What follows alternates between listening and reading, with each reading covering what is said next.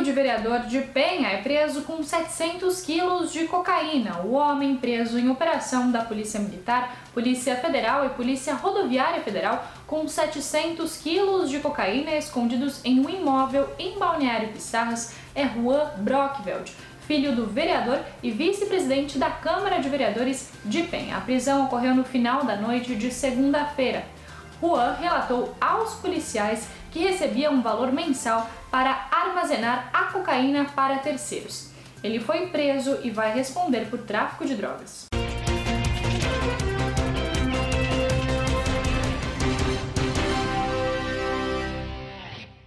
MP denuncia comandante da GM de BC por falsidade ideológica.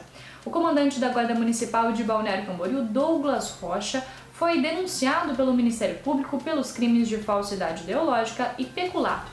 A denúncia é referente ao episódio ocorrido no ano passado, quando o comandante da guarda teria usado uma viatura descaracterizada da corporação para ir até a casa da namorada.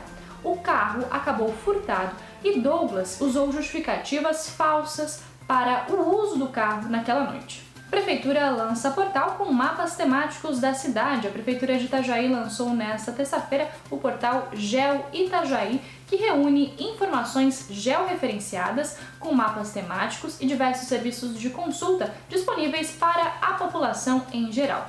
A plataforma traz dados atualizados com base em imagens de satélites já existentes, com imagens aéreas em alta precisão.